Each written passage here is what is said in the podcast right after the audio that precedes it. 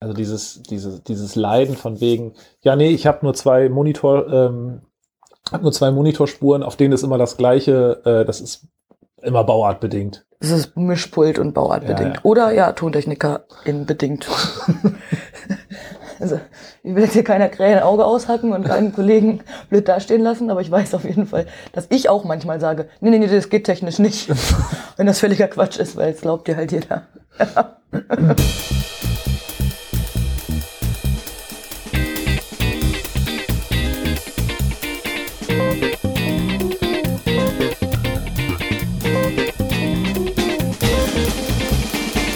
Ja, äh, herzlich willkommen ähm, zu den äh, Nebentönen. Äh, ich wurde heute freundlicherweise eingeladen in einen Keller. Wir sind hier äh, in der äh, Caprivi-Straße 1 äh, unter Tage. Und ähm, eingeladen hat mich Lotte. Hi. Hi. Ich schaue mich hier so um und äh, ich sehe hier ohne Ende ähm, ja, Taschen für Schlagzeuge, schöne in Tweed gekleidete Kombos, Regale mit Instrumentenständern, soweit das Auge reicht. Da hinten ist noch irgendwas zum Klopfen, so ein Klopfinstrument. Hm. Wo sind wir hier? Was machen wir hier? Wir sind im Keller vom Institut für Musik und wir sitzen in unserem Backline-Lager. Das heißt, da, wo wir all unsere Instrumente und Zubehör für Instrumente zum Proben und Üben verstauen. Okay. Äh, ist das alles, was ihr habt? Habt ihr noch ein weiteres Lager? Ja, das hier ist unser Backline-Lager. Wie gesagt, wir haben noch äh, ein Lager, das geht, ist ein paar Treppen weiter unten mit allem, was schwer ist, was man nicht so viel schleppen will. Es gibt viele schwere Sachen in der, in der Veranstaltungstechnik bei uns. Und wir haben noch eine Werkstatt, wir haben ein Mikrofonlager, also wir haben insgesamt vier Techniklagerräume. Okay. Ähm, und was, was, was machst du hier in dem Keller? Ist das dein, ist das dein Arbeitsplatz? Ja, unter anderem. Also ich habe auch ein Büro, aber das benutze ich sehr selten. Meistens arbeite ich hier oder eben da, wo dann am Ende eine Veranstaltung oder ein Konzert stattfindet. Aber vorher hier, weil ich muss den ganzen Kram ja zusammenpacken. Über was sprechen wir denn heute überhaupt? Das musst du mir doch sagen, ich weiß es nicht.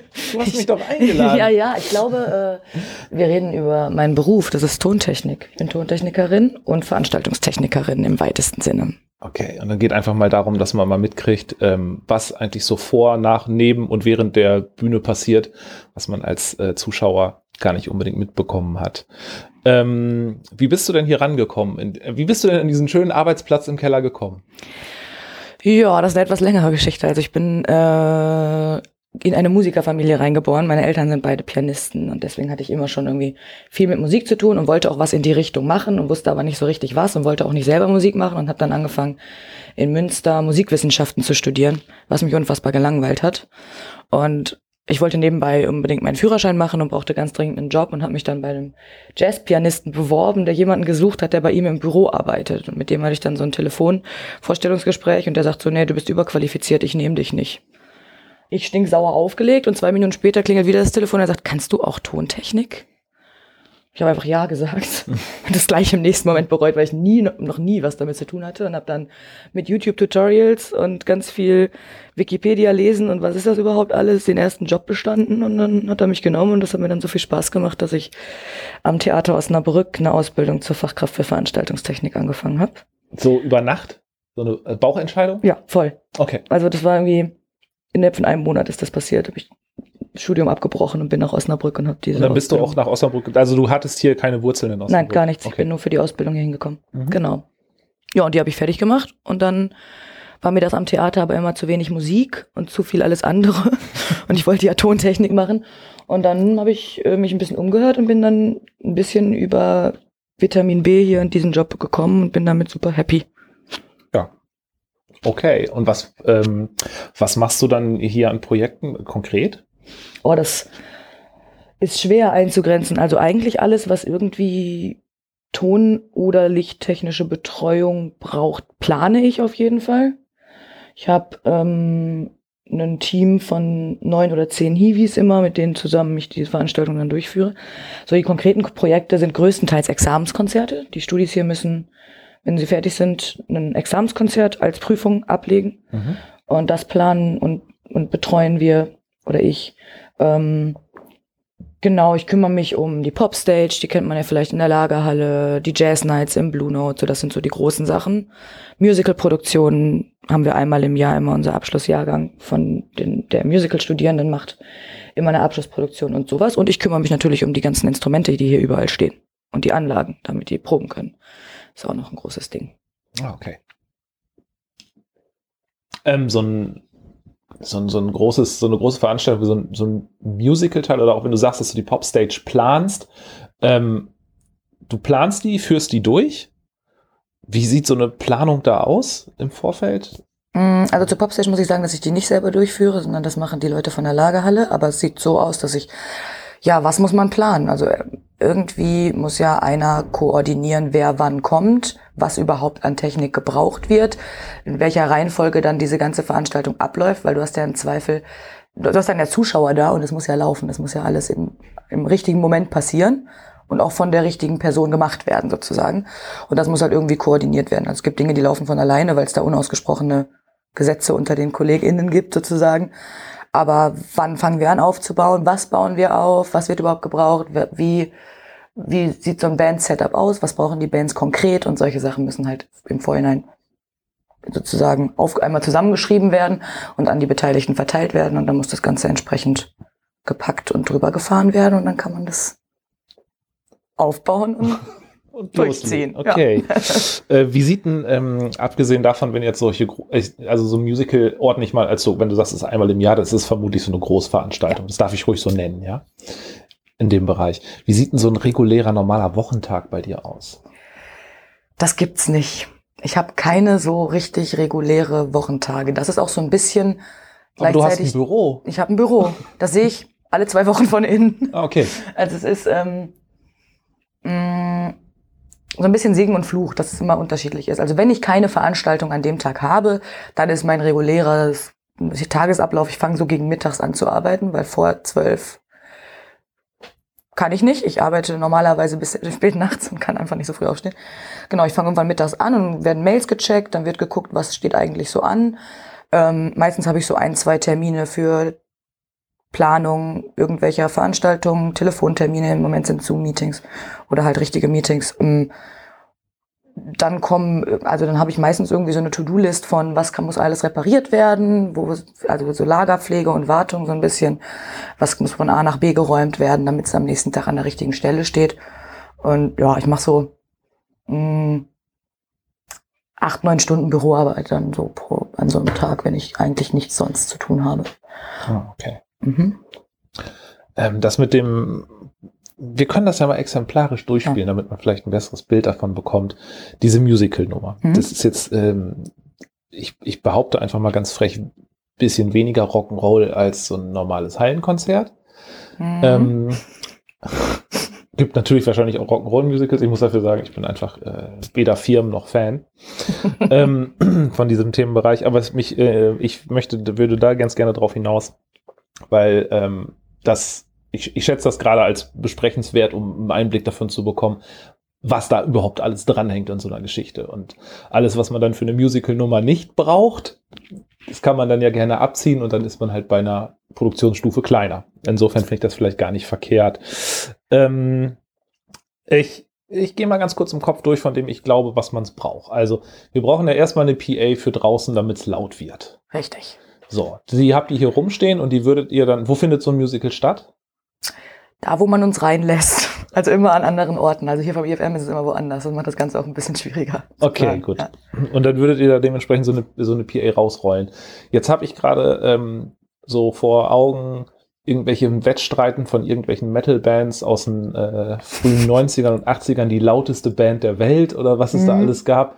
Was, äh, wie, wie kann man sich das vorstellen? Also die, ähm, diese Zahlen, die dabei stehen, äh, mit so und so viel Watt Leistung, äh, kannst du mir da einen kleinen Einblick geben? Boah.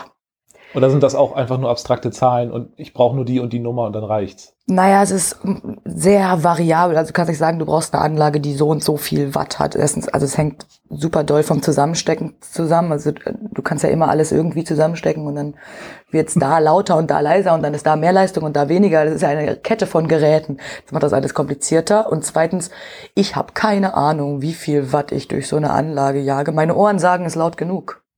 Okay. Mehr mache ich nicht, ich rechne das auch nicht. Ich Habt ihr, habt ihr denn, äh, habt ihr verschiedene äh, PAs hier irgendwie vor Ort, die ihr nutzen könntet? ja, die haben wir schon, Je nach, aber das äh, sind eigentlich Größe? alles Kleinst-PAs. Also wenn wir was Großes machen, dann entweder mieten wir das oder es ist in der Location vorhanden.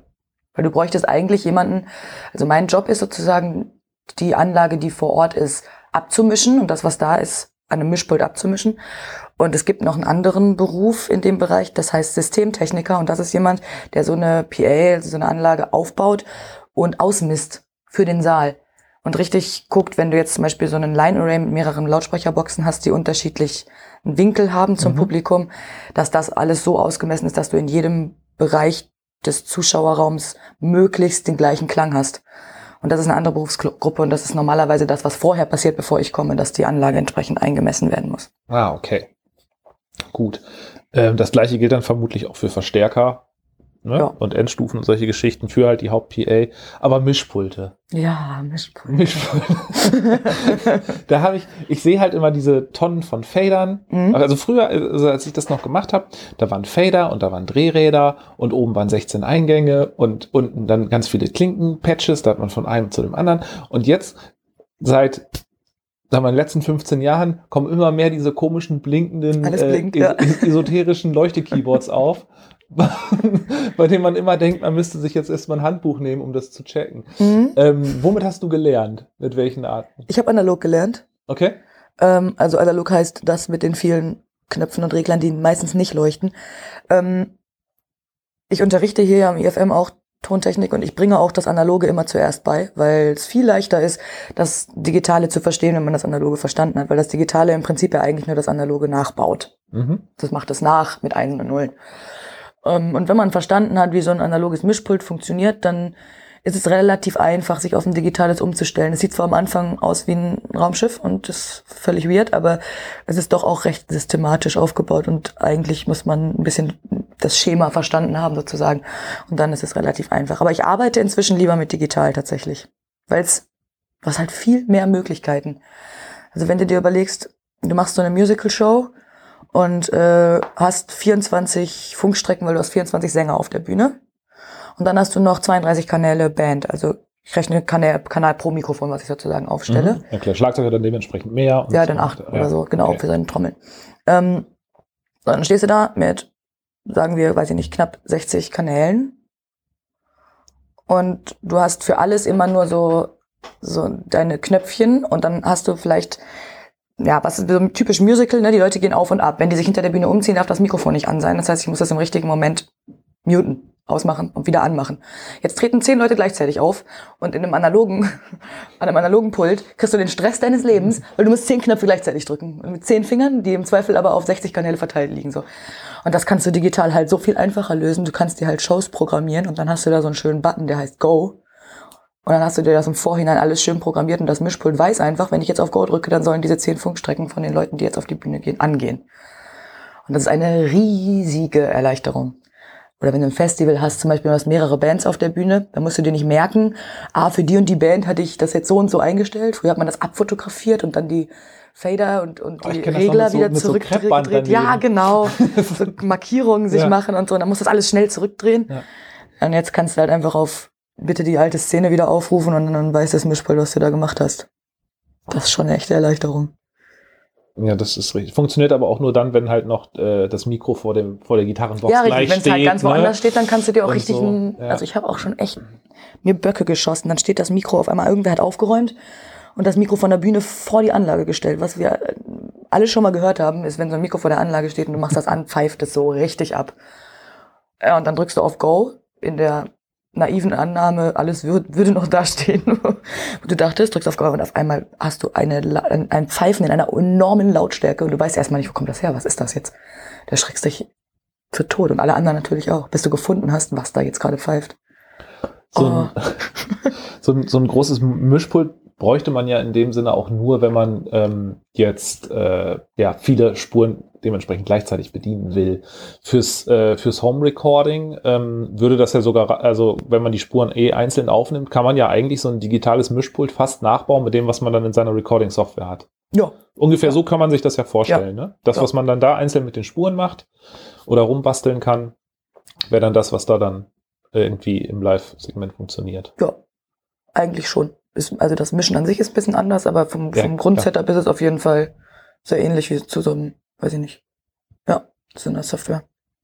Ähm, Mikrofone, wo du es gerade Mhm. angesprochen hattest.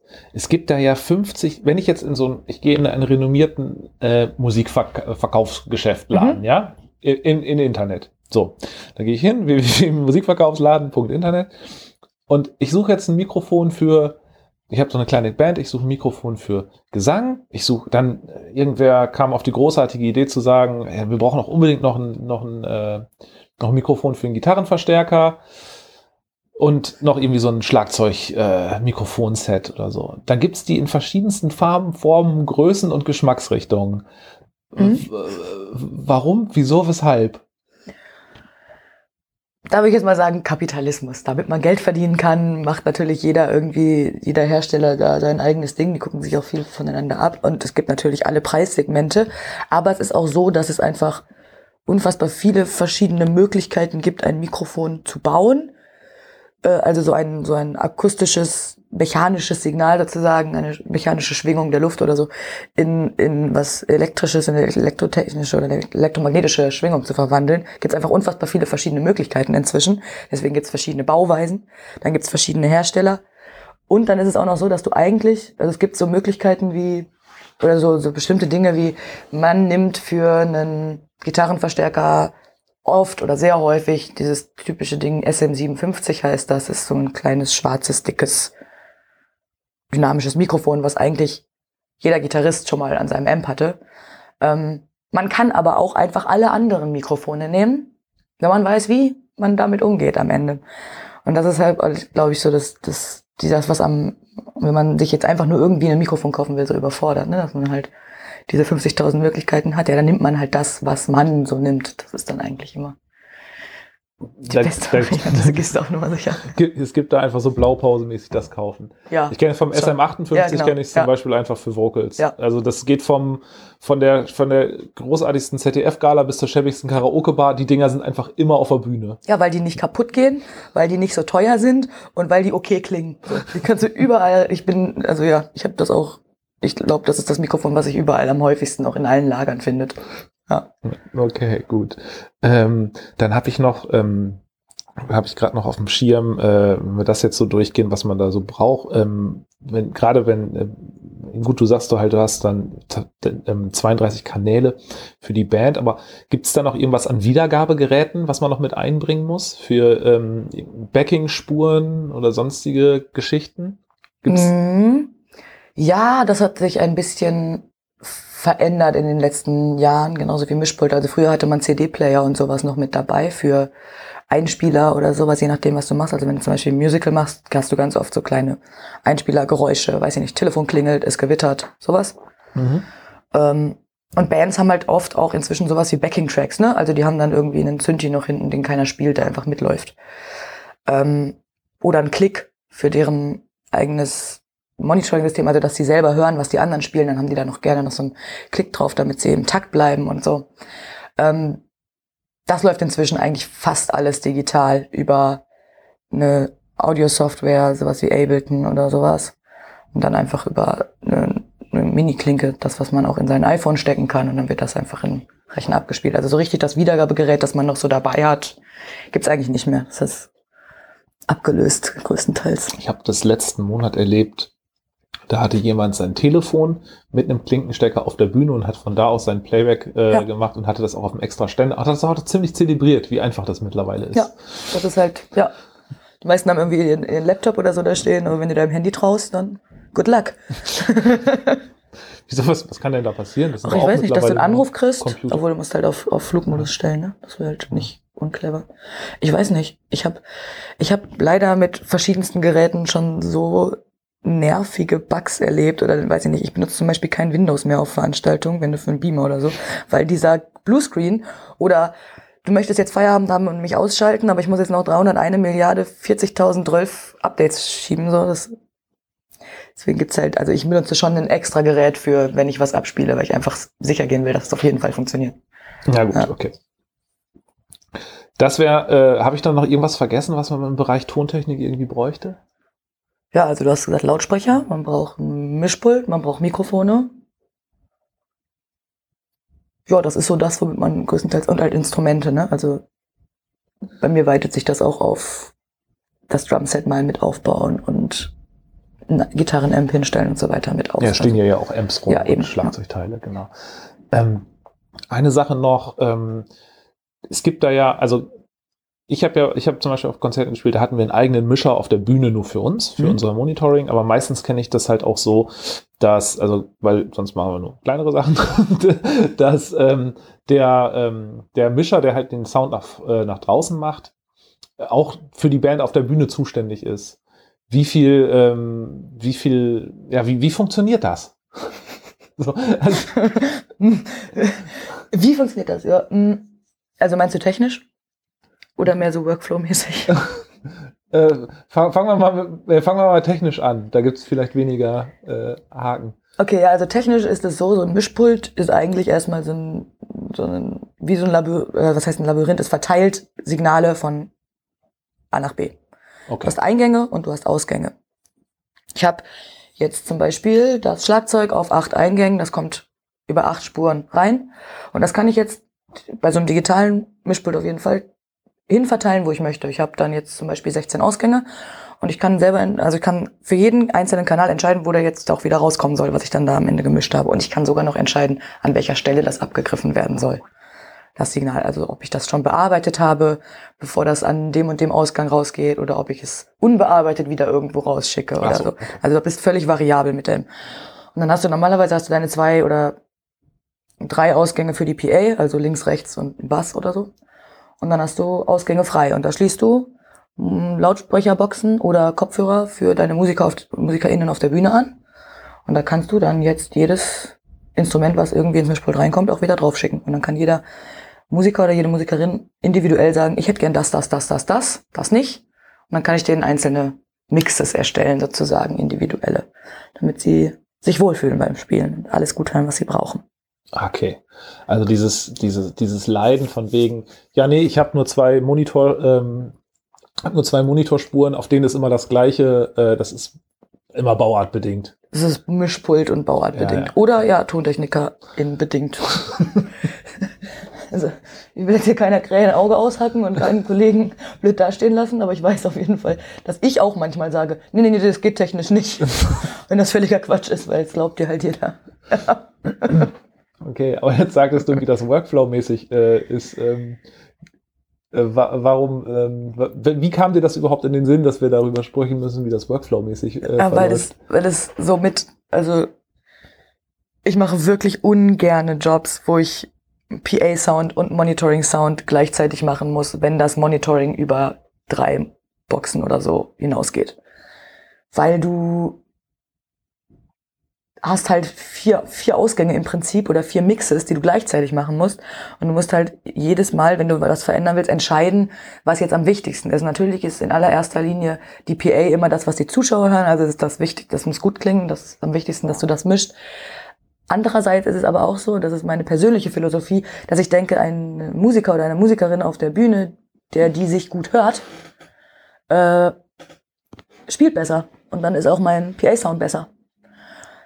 So, und das ist dann irgendwie die, die Schwierigkeit, wo du immer wieder entscheiden musst. Und es ist super anstrengend im Soundcheck, wenn du da stehst und du versuchst irgendwie einen Soundcheck für die PA zu machen und dann ist, hast das Monitoring eingestellt und auf einmal schreien alle Musiker nach dem Song gleichzeitig los. Ich brauche mehr das, ich brauche weniger das, alle gleichzeitig. Und dann wie so, eine, so, eine, so einen kopflosen Hühnerhaufen musst du dann erstmal strukturieren und sagen, Moment, einer nach dem anderen. Du musst, darfst dich halt auch nicht verklicken und dann das für den Falschen machen irgendwie wieder. Deswegen ist es Workflow-mäßig eine super anstrengende Angelegenheit, das alles gleichzeitig zu haben, weil du auch die MusikerInnen auf der Bühne als Tontechniker ja so ein bisschen betreust. Schon auch. Also so ein Soundcheck ist ja eigentlich für den Tontechniker oder die Tontechnikerin. Das heißt, ich sage auch, wie das abläuft. Und wenn ich mich um alles gleichzeitig kümmern muss und dann nicht einen noch an der Bühne stehen habe, der das Monitoring für die Band macht und diese technische Bandbetreuung Mhm. übernimmt, dann ist das leicht überfordernd. Okay. Äh, Weil du halt auch noch gleichzeitig der Knackpunkt für den, oder der, der Kommunikationspunkt für den Veranstalter, die Veranstalterin gleichzeitig bist und so. Und dann lässt man sich manchmal zu solchen Aussagen hinleiten, äh, hinreißen, wie das geht technisch nicht. Genau. Nee, geht nicht. Lasst mich in, ist auch immer alles eine Frage, wie man gefragt wird, ne? Ja, gut, das, das natürlich. Ja. Ähm, und da gibt's, ähm, wo wir gerade über digitale Mischpulte sprachen, da gibt's noch keine vernünftige ähm, Sachen, dass die, also irgendwie eine, eine digitale Lösung, dass man sagt, wenn ich den Channel jetzt in der PA dementsprechend so weit runternehme, nach vorne was rausgeht, dass es auf den anderen Spuren dynamisch angepasst werden könnte, auf den Monitorspuren oder wenn da jemand lauter will. Also, äh, ja, das, das klingt, mein Beispiel war jetzt ein bisschen bescheuert, weil es ist jedem klar, dass, dass es Kraut und Rüben gibt, weil warum sollte ich das dann draußen leiser machen und derjenige sollte sich dann auch selber leiser hören Ja, auf der genau. Ja. Das ist mir schon klar, aber ähm, wenn du, du hast ja gesagt, wenn du irgendwas verstellst, dass dann äh, diese, diese Kettenreaktion in Gang kommt. Ob es da nicht mittlerweile digital irgendwas, äh, irgendeine Möglichkeit gibt, Also, das ein bisschen mh, abzufedern. Ja, es ist eigentlich eher ein, also das ist kein, kein technisches Problem, sondern ein, also das Problem dabei ist der Mensch davor. Du musst halt einfach die ganze Zeit aufpassen, dass du für den richtigen Mix drückst. Also stell dir das so vor, du hast jetzt mal so ganz runtergebrochen schematisch, du hast da vier Knöpfe und der Knopf, eine Knopf ist, wenn du den drückst, dann mixst du für die PA und wenn du den zweiten Knopf drückst, dann mixst du für den, für den Monitor vom Drummer und den dritten Knopf, ne, für den Monitor vom Basser und so weiter. Und du musst halt einfach aufpassen, dass du den richtigen Knopf gedrückt hast. So. Das ist ja kein technisches Problem, sondern eher so ein Stress in dem Moment Problem. Und also ja, ich glaube, ich weiß nicht, ich habe noch nie mit so Automix-Sachen gearbeitet. Ich glaube, es gibt sowas auch. Ich, da, da müsste man mal irgendwie Leute fragen, die viel mit Racks arbeiten. Es gibt ja viele ähm, Bands, die inzwischen auch mit ihrem eigenen Rack reisen und ihr Mhm. in ihrem Monitoring-System schon komplett eingerichtet haben und dir quasi nur noch einen Split, also einen Wir geben dir einfach eine Stereospur. Hier mach Genau. laut. Entweder so oder die geben dir die ja. einzelnen Signale ähm, für deine PA einzeln sozusagen, haben aber sich für sich das Monitoring schon komplett eingestellt. Also da ist das, das, das gibt's inzwischen schon und das ist auch hilfreich. Also wenn eine Band ein eigenes Monitoring schon hat und du da nicht mehr viel machen musst und die das, dann haben die das auch alles so, wie sie es brauchen. Sie müssen sich nicht an einen neuen Sound gewöhnen, weil jeder Tontechniker, jede Tontechnikerin hat irgendwie einen eigenen Sound so ein bisschen, also nicht immer, aber du hast halt einen Geschmack und du machst halt bestimmte Sachen, wie du es magst. Und da muss man sich da nicht extra dran gewöhnen, sondern kann mit dem spielen, was man schon kennt. Das war eigentlich ganz hilfreich. Okay. Ja, das hat mich nur, äh, hat mich nur einfach mal nebenbei interessiert, wie das mit diesem sagenumwogenen Monitorwegen aussieht. Also auch eine Weil- schwierige Angelegenheit. Ja, das ist das, wo ich halt dann ganz oft mit Musikern in, ins Gespräch komme, ne? Also Mhm. wenn es um, ähm, wenn es um Problem oder Problemlösung geht. Ähm, okay, wir fassen mal ganz kurz zusammen. Also, große Musical-Nummer, wir bauen auf. Wir haben den LKW voller Dinge. Ich packe in meinen Koffer eine PA-Anlage, lauter bunte Verstärker, Mischpulte, die äh, esoterisch leuchten und als Nachtlicht dienen können. Mikrofone en masse, Mhm. je mehr, desto besser. Nee. Wegen, du hast doch gesagt, es hat kapitalistische Gründe. Ja, ja. Ich mehr, desto, so viele wie nötig und so wenig wie möglich. Okay. Ähm, ja, und das mit den Wiedergabegeräten, das äh, hatten wir auch irgendwie beschnackt. Dann, äh, ja, also ich sagte das, das deshalb auch wegen den tonnenweisen Mikrofonen, weil wenn wir so eine Musical-Nummer haben, wo du sprachst von äh, einem, äh, einem äh, Kinderchor im 500-stelligen Bereich, dann muss man die natürlich alle einzeln mikrofonieren. Nee, bei so Chorgeschichten macht man das noch anders, ne? Ja, dann so. machst du Raummikrofonierung normalerweise. Okay, gut. Dann soll das Ganze aber noch einigermaßen aussehen. Machst du auch Lichttechnik? Nein. Aber ich äh, kenne Leute und frage die dann. Also doch so kleine Sachen mache ich schon. So ein bisschen buntes Licht, Frontlicht an, aus, Bühne ausleuchten und so. Ich habe im Theater gelernt, da ist Lichttechnik ein ziemlich großes Ding. Das, äh, tausende von Scheinwerfern hängen. Das heißt, so ein bisschen damit umgehen kann ich schon. Aber so das, was man kennt, unter Licht drücken, also bei so einem Popkonzert da die Scheinwerfer durch die Gegend fahren und fliegen zu lassen, das mache ich nicht. Äh, jetzt äh, mache ich nicht, weil mache ich nicht so leicht Arme verschränkt auf den Boden stampfen oder mache ich nicht, weil es nicht Teil meines Berufs? Ist Teil, also mh, ja, das ist so ein bisschen. Also hast du da keinen Bock drauf? Ich habe da keinen Bock drauf. okay. Ich kann das auch nicht gut.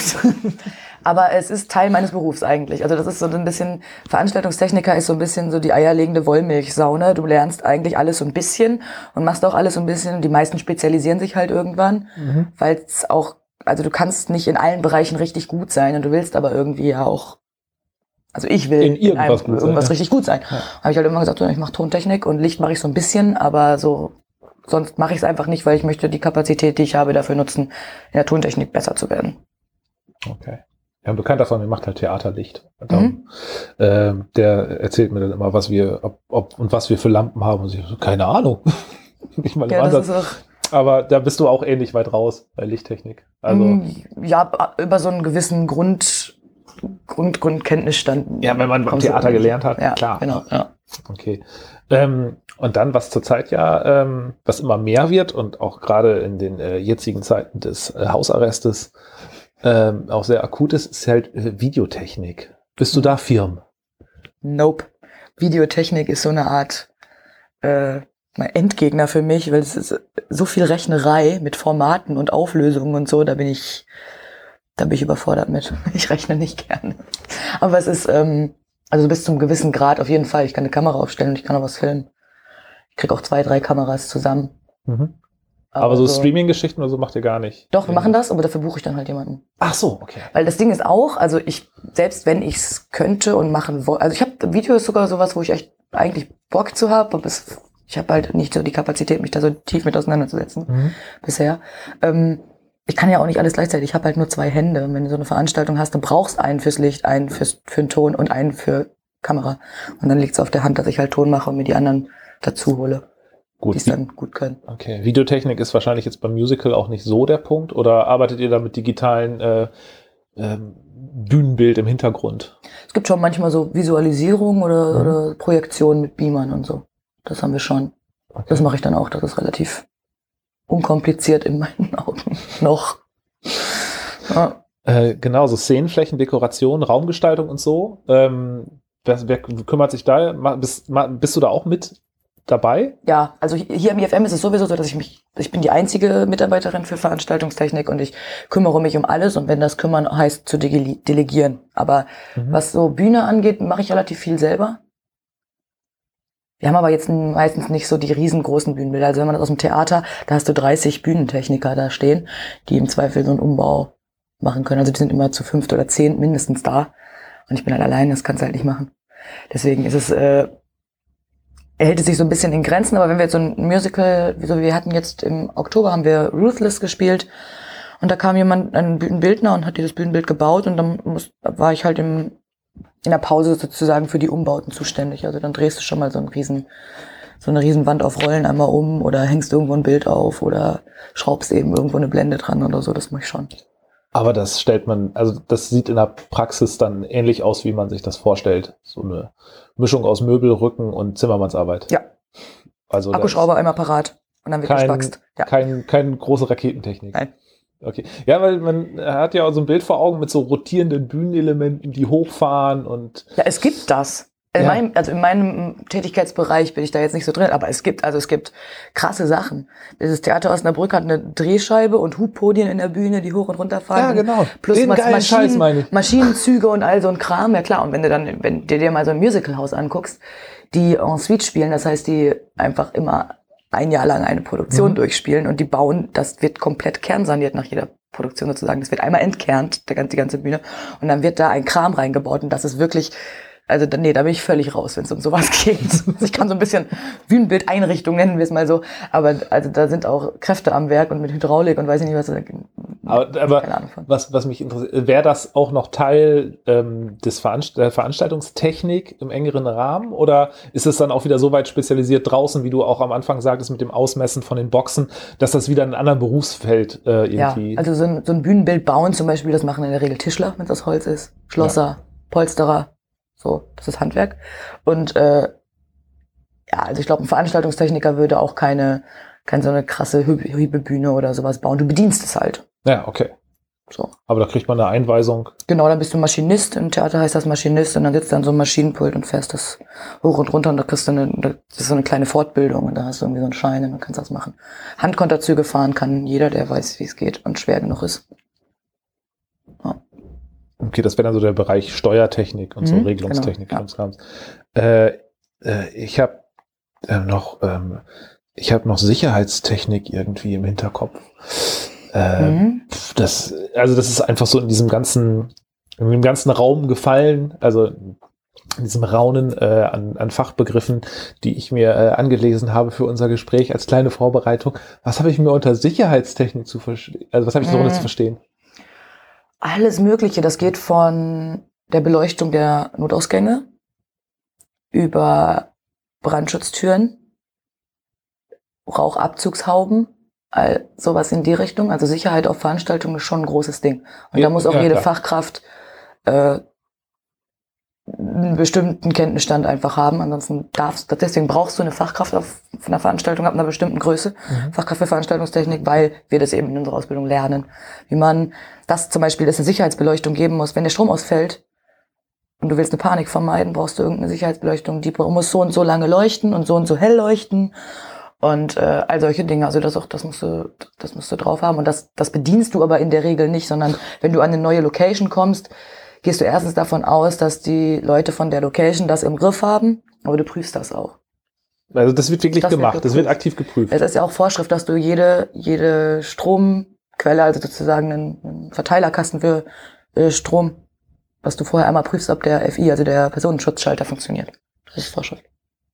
Ah, okay. Ja, das ist wichtig. Also gerade wenn- also wenn es um Strom geht oder eben um, um so, so Rettungswege und Entfluchtung und so, das gehört auf jeden Fall mit zum Job und da muss man auch fit drin sein.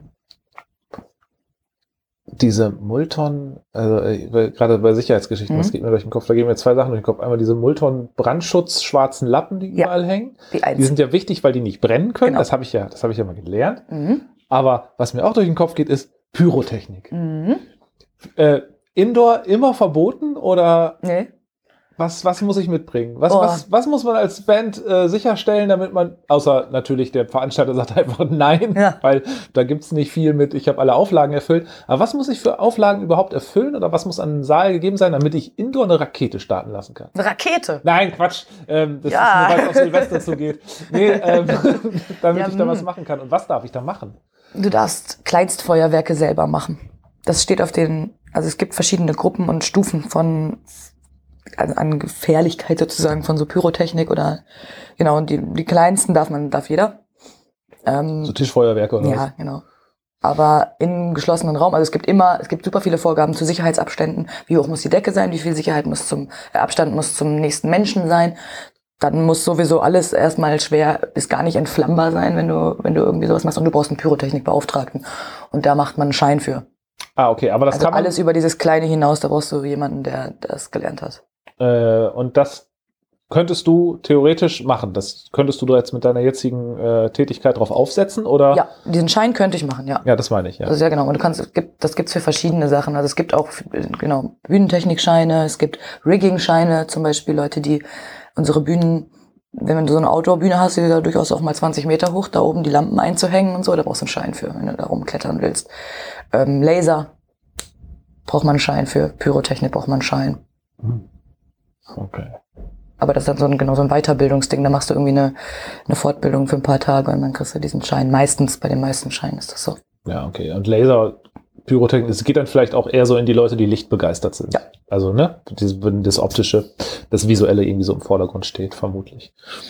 Okay, gut. Ähm, was hast du, ähm, gut, das, äh, so, ansonsten Musical, wahrscheinlich relativ wenig Pyroshow, Hm. hauptsächlich Ton, Bühne ist ziemlich klein, wenn nicht, wird's eh größer gemacht, macht dann Maschinenführer. Ähm, ja, dann äh, geht's ja, dann kommen ja langsam mal, wenn ihr dann alles aufgebaut und äh, ausgeladen habt, kommen ja langsam auch mal irgendwie die, ähm, ja, die ganzen aktiven Musikanten an und Mhm. Musikantinnen. Ähm, was glaubst du, hast du da im Laufe der letzten Jahre deiner Arbeit an Social Skills gelernt im Umgang mit Popsternen, mit auf, aufstrebenden Popsternchen?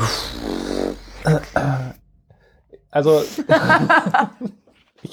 ich kenne das Ja, immer nur, ich kenne das es, einfach nur, entweder sind, entweder sind, sind Musiker einfach coole Säue, denen alles egal ist, oder das sind halt einfach schwierige Kandidaten. Äh, Da gibt's ganz wenig dazwischen in meiner Wahrnehmung. Ja, also MusikerInnen, KünstlerInnen, ich ziehe mal auch so Schauspieler und, und MusicaldarstellerInnen so mit rein, weil ich die auch auf der Bühne habe, sind mm, genauso vielfältig charakterlich wie alle anderen Menschen, aber halt meistens ein bisschen, wie nennt man das, exzentrischer. Mhm. Okay. Ähm, für mich ist das Ding, ich komme aus einer Musikerfamilie, bei mir sind alle MusikerInnen und deswegen bin ich, fühle ich mich da absolut pudelwohl drin und kann damit auch gut umgehen. Ähm, aber das mal so, mal so. Also ich habe schon die weirdesten Sachen erlebt. Mir hat mal einen, einen Pianist, der hat sein Keyboard vergessen zum Auftritt. Und dann hat er mich völlig zusammengeschrien, weil er so wütend auf sich selber war. Und das ist halt das, das, das musst du irgendwann drauf haben, dass du Dinge nicht persönlich nimmst, dass du nicht dir alles anziehst, ein dickes Fell, auch mal einfach stumpf sein und sagen, du, ne, Diggi, jetzt nicht, Geh, schreib mal wen anders an, ich habe hier was zu tun. Mm, Kommunikation im Allgemeinen, also ich glaube, so Kommunikationsskills habe ich ganz viel gelernt. Weil es gibt viel das Problem, gerade zwischen TontechnikerInnen und MusikerInnen entstehen so Fronten. Du hast schnell die Band im Backstage sitzen und die sagt, der Monitoring-Sound ist scheiße, der Tontechniker ist scheiße, hat es aber dem Tontechniker gar nicht gesagt, sondern die meckern dann für sich und die Tontechniker sind so, Mischpult ist kein Klärwerk, kommt scheiße rein, kommt scheiße raus, die spielen scheiße, kann ich nicht mischen, ich mache gar nichts und dann ist das so ein trotziges, also das habe ich relativ häufig erlebt, dass das irgendwie auch passiert. Und da hilft es einfach zu reden ne? und nett zu sein und zu den Musikern zum Beispiel immer wieder hinzugehen und zu sagen, hey, geht's dir gut, ist alles in Ordnung, brauchst du noch irgendwas, kann ich dir dein Monitor, wir haben noch Zeit, wir könnten deinen Monitor jetzt nochmal checken, wenn du möchtest, wenn du irgendwas anders brauchst, sagst mir bitte gerne. Kannst mir auch während der Show sagen. Also einfach auf die Leute zugehen und so ein bisschen Warmherzigkeit ausstrahlen, habe ich gelernt, bringt einen am weitesten. Das ist echt wichtig. Und da okay. fühlt sich auch jeder noch so kunterbunte Vogel eigentlich ganz gut aufgehoben. Und das gilt auch eigentlich umgekehrt genauso. Aber man darf ja Wirklich durchaus schon. auch der, der Tontechnikerin im Zweifelsfall warmherzig gegenüber äh, ja. reden, wenn man ein Problem hat. Das ja, aber das ist, das ist was, was, was sich bedingt. Also ich merke das hier am IFM dass ich inzwischen, also die, die Leute kennen mich, die wissen, dass ich eigentlich immer mein Bestes gebe, um für alle den Abend am angenehmsten zu machen. Und äh, dafür kriege ich zu Anfang der Show einen Kaffee gebracht oder die bringen mir Schokolade mit oder sowas, weil die wissen, dass ich dann fröhlicher bin und dann ist das alles auch schöner. Also es ist ein Geben und Nehmen, ne? ein bisschen einfach positiv aufeinander zugehen und dann funktioniert das eigentlich fast immer. Okay. Auch andere Beispiele, aber das ist ja immer so, die ja. Ausnahme. Aber ähm, ja, das ist doch, das ist doch, das hört sich doch ganz hervorragend an. Danke. Gut. ähm, gut, dann sind alle, alle darstellenden Personen auf der Bühne sind halt irgendwie versorgt. Hm? Soundcheck ist irgendwie durch, aber für Soundcheck habt ihr dann vermutlich auch noch eine, eine zweite Fachkraft auf der Bühne bei so einer Musical-Nummer, ne? Ja, ich versuche das also. zu haben meistens, ja. Klappt nicht immer, dann ist besonders stressig, aber ja, eigentlich schon gut, dann noch jemanden zu haben, der schnell mal laufen kann. Gut, ja. dann, äh, ja, nach der Pause geht's genauso weiter und dann ist irgendwann Ende. Oh. Das, ich habe mal diesen sehr unnetten Ausdruck Dämmfleisch gehört. Das Dämmfleisch ist aus dem Saal. Ah, das habe ich noch nie gehört. Das ist ja übel. mein schlimmster Ausdruck ist Schafe. Schafe? Ja. Also ja, gut, ja, okay, gut. Nee, da ging es darum, weil oh, das halt hier aber. Ja, Gott, der halt aber, der kommt ja gleich Dämmfleisch. Ist halt wirklich ein ziemlich treffender Begriff, wenn wir ehrlich sind, aber ja. ja. Gut, ohne den Zusammenhang klingt es vielleicht noch ein bisschen härter. Aber das ist so das, was ich da mal in dem, was ich da mal aus hinterm Mischpult gehört habe, so als. Gefällt mir. Und ähm, ist raus. Also der, das fröhliche Publikum verlässt den Saal mhm. und geht wieder äh, den geregelten äh, ins geregelte Leben, nach diesem Ausflug ins Exotische. Und ähm, was, was steht dann an? Also ähm, dann wird, wird der ganze Kram einfach alles rückwärts wieder abgebaut und ja. nach Hause gefahren. Ja. Einsortiert mhm. und gut ist. Mhm. Meistens, ja. Dann kommen alle schwarz gekleideten Leute aus ihren Löchern, die man vorher gar nicht bemerkt hat, weil sie schwarz gekleidet und versteckt sind. Die Heinzelmännchen und rupfen überall alle Kabel raus und äh, drehen die Mikrofone ab und das geht erstaunlich schnell. Das ist echt krass. Und es ist auch, also das ist eigentlich ist das mein Lieblingsmoment. Der Moment, wenn die Veranstaltung zu Ende ist und es sind noch nicht alle Zuschauer raus, aber der Saal ist schon halb zerlegt. Die Zuschauer merken es nur nicht. Es ist manchmal bei Open-Air-Konzerten, kannst du sehen, wie beim letzten Song der letzten Band anfangen die Rigger, wie die Heinzelmännchen da die Traversen hochzuklettern und da oben anfangen, die Lampen abzustecken. Die haben ein Funkgerät, hat den der Lichttechniker gesagt, das, das, das brauche ich alles schon nicht mehr, können schon weghauen. weghauen so. Und dann fangen die an und keiner merkt alle stehen noch unten und oben fangen die an, das Ding zu zerlegen. Und das ist super geil und das geht enorm schnell. Mit vielen Leuten abbauen macht mörder viel Spaß. Weil du hast in, du baust das Ding, das ist sowieso ja das Coole an so einer Bühne. Du hast sehr schnell sehr große Effekte. Also du baust innerhalb von ein, zwei Tagen da was hin, was macht, dass alles anders aussieht, was super effizient mit Lichtshow und weiß ich nicht, was ein riesen Spektakel da äh, erzeugen kann und dann baust du es in einer halben Nacht wieder ab und dann ist es wieder weg. Das ist voll, äh, das macht voll Spaß, mega geil. Ja. So Ratio Aufbau zu Abbau? Aufbau dauert deutlich länger, oder was? Ja, auf jeden Fall. Okay. Immer. Da machst du es ja, willst du ja auch ordentlich machen und es gibt auch die Regel beim Aufbau an den Abbau denken. Das ist mhm. eine ganz wichtige Regel. Nicht Kabel fünfmal festkleben und weiß ich nicht was immer so, dass es gerade so reicht, dass du im Zweifel im Abbau einmal an einer Schnur ziehst und alles fällt einfach runter. Gut, aber eigentlich ist es auch naheliegend, weil man weiß ja, in welchen Koffer das Mikrofon gehört und man Genau. weiß ja, wo die Kabelkiste ist, Ja. wo das reinkommt. Das Ja. ist ja beim Aufbau nicht so. Ja, erstens das und zweitens ja, beim Aufbau überlegst du ja noch, wie sieht's schön aus und wo kannst jetzt hin und so. Und das beim Abbau einfach alles abreißen. So. Ja. Okay. Und du hast auch, du bist auch schnell, weil du hast keinen Bock mehr, du willst Feierabend haben, du willst zu deinem Bier. Gut. Und dann gibt's das auch. Immer. Hervorragend. ähm, du bist natürlich jetzt in der äh, glücklichen, und dann, na, das, ja, Musical wäre dann in dem Sinne halt irgendwie vorbei und hoffentlich sind alle glücklich. Okay. Ähm, du bist jetzt natürlich in der großartigen Situation, dass du hier äh, angestellt bist beim Institut für Musik. Mhm. Ähm, wie sieht das denn ansonsten in der, ähm, ja, in der Berufswelt aus für Tontechniker im weitesten Sinne? Ähm, also man hat ja viel so dieses, ich kenne halt, ich kenne viel diese Freelancing-Geschichte, dass Leute das halt ähm, ja, selbstständig machen. Dann gibt's durch die bekannten Locations dementsprechend ähm, in, in Anstellung befindliche. Aber ähm, ja, wie sehen da generell so diese Aussichten in der Berufswelt aus? Hast du da einen groben Einblick? Mhm. Das ist jetzt gerade natürlich ein bisschen schwer zu sagen. Also ich war, bevor ich hier am IFM angefangen habe, drei Monate hauptberuflich selbstständig. Ich dachte, ich würde das machen. Ich dachte, ich wäre cool genug, um das durchzuziehen. Und habe ganz schnell den Schwanz eingezogen. Weil, also, ich habe großen Respekt. Es gibt viele freie Kollegen und Kolleginnen, die, die äh, komplett selbstständig arbeiten, halt nur auf Freelance-Basis. Aber es ist sehr, sehr anstrengend, weil du eine horrende Summe an Versicherungen ausgeben musst, bevor du überhaupt erstmal deine Miete zahlen kannst monatlich. Ähm, das heißt, du musst halt erstens vorarbeiten, um die Rücklagen zu bilden und du musst super viel machen. Und du musst dir vorstellen, so einen, so einen Freelance-Job, wenn du jetzt nicht Glück hast und so einen totalen Kofferjob ergattert hast, also Kofferjob heißt, du kommst, du mischst, du gehst, musst nichts auf und abbauen. So. Mhm. Ähm, aber ansonsten, also gerade wenn du anfängst, jetzt, so ein Job dauert 14 bis 16 Stunden. Das sollen wir gar nicht laut sagen, das nicht erlaubt ist, aber du arbeitest einfach 14 bis 16 Stunden und das machst du dann jeden Tag im Zweifel, damit du das reinkriegst, was du erstmal an Versicherungen und so weiter rauskriegen musst. Und das ist enorm Ähm, anstrengend. Entschuldigung, Versicherung wofür? Naja, ich arbeite zum Beispiel mit sehr, sehr teuren Geräten, die nicht mir gehören, wenn ich Mhm. so eine PA habe. Da, will, da, versichere ich mich drauf. Wenn irgendwas da kaputt geht, so die kosten eine Million, dann bin ich pleite. Ja, Das heißt, ich habe eine Betriebshaftpflicht, die relativ teuer ist. Auf Personenschäden sicherst du dich ab, weil du hängst Sachen über den Köpfen von Leuten. Und wenn da irgendwas mal runterfällt, weil du doch was falsch gemacht hast, dann gute Nacht. Deswegen bist du darauf auch abgesichert. Dann eine Sozialversicherung. Es gibt keine äh, Ja. Künstlersozialkasse oder ÖK irgendwas für, für TechnikerInnen. Wir müssen das alles selber tragen. Da gibt's doch, äh, das ist doch irgendwie, man muss so und so viel Prozent seines, äh, irgendwie seines Einkommens aus Lehre ziehen oder so, ne? Dann geht Ja, das genau. auf jeden Fall glatt durch und Ja. dann gibt's irgendwie noch zwei, drei andere. Aber es gibt die wenigsten Ja. Technik, also gerade Veranstaltungstechniker fallen ja total durchs Raster.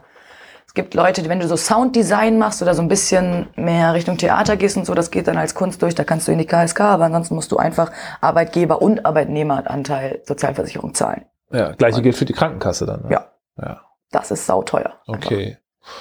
Also vielleicht gibt's auch irgendwelche Tricks, die ich nicht kenne, wie man das irgendwie anders lösen kann, aber für mich war das, ne, das war zu viel. Ich konnte das nicht tragen. Und dann habe ich entschieden, dass ich lieber mit einer Teilzeitstelle im Angestelltenverhältnis bin, für einfach diese Sozialversicherung und Ja. darauf freelance, was ich schaffe. So. Und damit fahre ich ganz gut. Bin, bin ich happy. Okay. Gut. Äh, aber es gibt, du hast gesagt, du hast Bekannte, die sind sehr glücklich mit dieser Ja. Freelancing-Geschichte. Und da absolut frei halt, ne? Kannst halt. Ja. Machen, Kannst halt willst, auch geil auf Tour gehen mit einer Band Voll. zum Beispiel, ne? Ja. Aber das ist ja schon wieder sowas, was irgendwie einer Anstellung, jedenfalls einer temporären Anstellung nahe kommt, weil da hast du ja wieder ein saves Gehalt sozusagen. Wenn du sagst, wir gehen jetzt einen Monat auf Tour und wir zahlen dir dafür die und die Pauschale, hast du für den Monat auch ausgesorgt. Du musst dir dann nicht, also dann musst du halt das reinbringen sozusagen. Das ist also anderes, als wenn du halt für zwölf verschiedene Kunden zwölf verschiedene Jobs machst. So. Ja, okay. Ja. Hättest du die Freiheiten hier auch? Könntest du mit deinem Arbeitgeber reden und sagen, ich bin dann mal einen Monat weg, was hältst du davon? Ja, grundsätzlich würde das, glaube ich, gehen. Also es kommt immer darauf an, was hier halt anliegt. Ne? Aber wenn hier nichts anliegt, dann kann ich auch weg sein, ja. Also von der, von der grundsätzlichen Idee meinst du, hättest Ja. du diese Freiheit trotz? ich habe auch, ich ja. habe ohnehin Supergleitzeit, das heißt, ich kann arbeiten zwischen 6 und 2. Das heißt, so, ja, das heißt so, zwischen 6 und 22 Uhr kann ich im Prinzip arbeiten, wann ich will. Ich kann auch nach 22 Uhr, weil das mein Job nun mal erfordert, dann muss ich dafür extra Formulare ausfüllen und so weiter, aber es geht. Und das heißt aber auch, Ähm, ich habe eine 30-Stunden-Stelle und meistens arbeite ich in Schüben. Also ich mache dann eine Woche mit 50 Stunden Mhm. und dann mache ich eine Woche mit nur 10. Und das würde sich auch anbieten, das dann sozusagen für so eine Tour zu nutzen. Okay. Ähm, was meinst du, aus was für einem Holz man geschnitzt sein muss, um äh, Veranstaltungstechniker zu sein? Also was für einem Holz? Was muss man so ein bisschen, was müsste man so ein bisschen mitbringen? Also das Wichtigste ist, glaube ich, man muss diesen Job lieben. Wenn man das nicht liebt, dann hält man das nicht durch. Lange. Okay, das weiß man ja vorher nicht. Gibt es da so Anzeichen? Gibt es Anzeichen aus Kindheitstagen? Mm, Also ich kenne viele Kollegen und Kolleginnen, die relativ schnell gemerkt haben, nach, machen die Ausbildung und dann nach zwei, drei Jahren merken die, das, ich pack's nicht. Es ist zu hohe Stressbelastung. Mhm. Ich hatte auch so eine Phase. Ähm, ich will aber ganz einfach nichts anderes machen. Und wenn ich mich entscheiden kann, zwischen am Mischpult stehen und irgendwas anderes machen, dann würde ich mich immer für am Mischpult stehen entscheiden. Und das ist, glaube ich, so die beste Grundvoraussetzung, die man Okay. für den Job haben kann. Ansonsten, Kommunikationsskills sind wichtig. Ein bisschen organisiert sein können, sich selber organisieren und strukturieren. Ähm, eine gute Beziehung zu seinen Sinnen, Augen und Ohren. Ästhetisches Empfinden ein bisschen braucht man, um eine Show machen zu können. Gut, aber da denkt ja jeder von sich, dass er das hat. Ja. Klar. Ja, aber das, ist, ja, das ist ja ja. das Schwierige. Deswegen ist ja auch immer alles so schwierig, über sowas zu streiten. Das ist halt, Geschmäcker sind verschiedene. Genau. Ja. ja, und ansonsten, ja, Stressbelastbarkeit. Also man muss zeitweise mit wenig Schlaf und viel körperlicher Arbeit klarkommen. Viel schleppen. Ähm, wenn du jetzt, du hast, äh, bist da mehr oder weniger reingerutscht durch diesen Job bei den Pianisten. Mhm. Dann hast du gesagt, okay, geil, Ausbildung am Theater. Und danach dann äh, direkt ins Freelancing, so wie ich das richtig Mhm. verstanden habe. Ne? Was hast du dir da, außer jetzt der finanziellen Geschichte, was hast du dir da komplett anders vorgestellt, nachdem du aus dieser betreuten Theaterwelt raus bist? Was, wel- was war der größte Hammer ins Gesicht? Der größte Hammer ins Gesicht war, dass, dass ich echt Schwierigkeiten hatte, als junge Frau in dem Beruf ernst genommen zu werden. Das war richtig doll, damit habe ich überhaupt nicht gerechnet. Okay. Also ich wusste, dass das ein Job ist, in dem schon größtenteils Männer arbeiten. Ähm, ich wusste auch, dass das wahrscheinlich irgendwie eine Auswirkung auf meine, auf die Reaktion auf mich vielleicht irgendwie haben könnte. Und ich muss kurz die, eine Lanze für alle meine Kollegen brechen. In der Veranstaltungstechnik ist mir noch nie von einem Kollegen passiert, dass irgendwer komisch geguckt hat oder ich nicht ernst genommen wurde, weil ich eine Frau bin oder so. Noch nie. Aber Publikum und auch manche DarstellerInnen und Musiker, nee, Darsteller und Musiker. Äh, das war echt eine richtige Schelle. Also wenn du dann sowas hörst, du stehst im Zuschauerraum und äh, mischt da irgendeine Show und dann kommt so ein Typ zu dir und sagt, wie, du stehst hier rum und siehst gut aus oder was? Und ich sag, nee, ich mache hier die Tontechnik. Und dann fällt dem ernsthaft die Kinnlade runter und der sagt, aber du bist eine Frau. Also das war echt das. Das macht man doch mit seinem Penis. Ja, genau. Wie, kann, wie kannst du das, Das machen? kann doch gar nicht Wirklich, sein. völlig, also wirklich heftige Situation. In, das war was, wo ich echt lernen musste, mit umzugehen. Inzwischen habe ich mich dran gewöhnt. Inzwischen weiß ich auch, was ich dann sage. Mhm. Oder dass ich einfach manchmal einfach weggehe. Ja. Aber ähm, damit hätte ich nicht gerechnet, dass das so heftig ist manchmal. Okay, gut.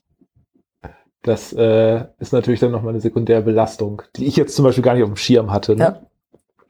Also mit der Antwort hätte ich jetzt nicht so auf Anhieb gerechnet. Okay, gut, dann hat sich das auch erledigt, was sich am, eventuell am, am Beginn sehr gefordert hatte. Schön. Doch, Ja. warte, dazu kann ich bestimmt auch noch was sagen, was mich am Beginn sehr gefordert hat. Mm.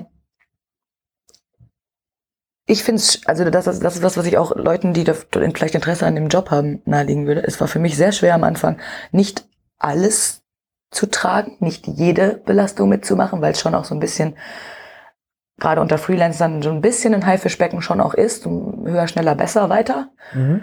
und nicht jeden Stress mitzumachen. Ich habe mir zum Beispiel relativ früh mit 24 einen Bandscheibenvorfall eingehandelt, weil ich alles geschleppt habe, was ich gekriegt habe und was ich irgendwie tragen konnte. Okay. Und habe dann irgendwann gemerkt, so nee, das muss ich eigentlich nicht. Ich kann auch die wirklich schweren Sachen den wirklich starken Menschen überlassen zum Beispiel. Das war was, was ich am Anfang dringend lernen musste und was ich jedem nahelegen würde, der das irgendwie anfängt. Dass man seine eigenen Belastungsgrenzen durchaus wahr und auch ernst nimmt.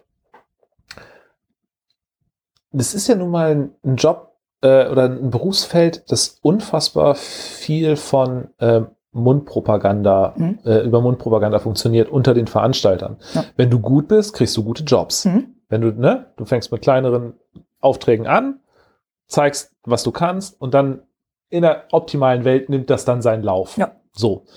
Ähm, glaub, also natürlich ist es wichtig, eine Ausbildung in dem Bereich zu haben.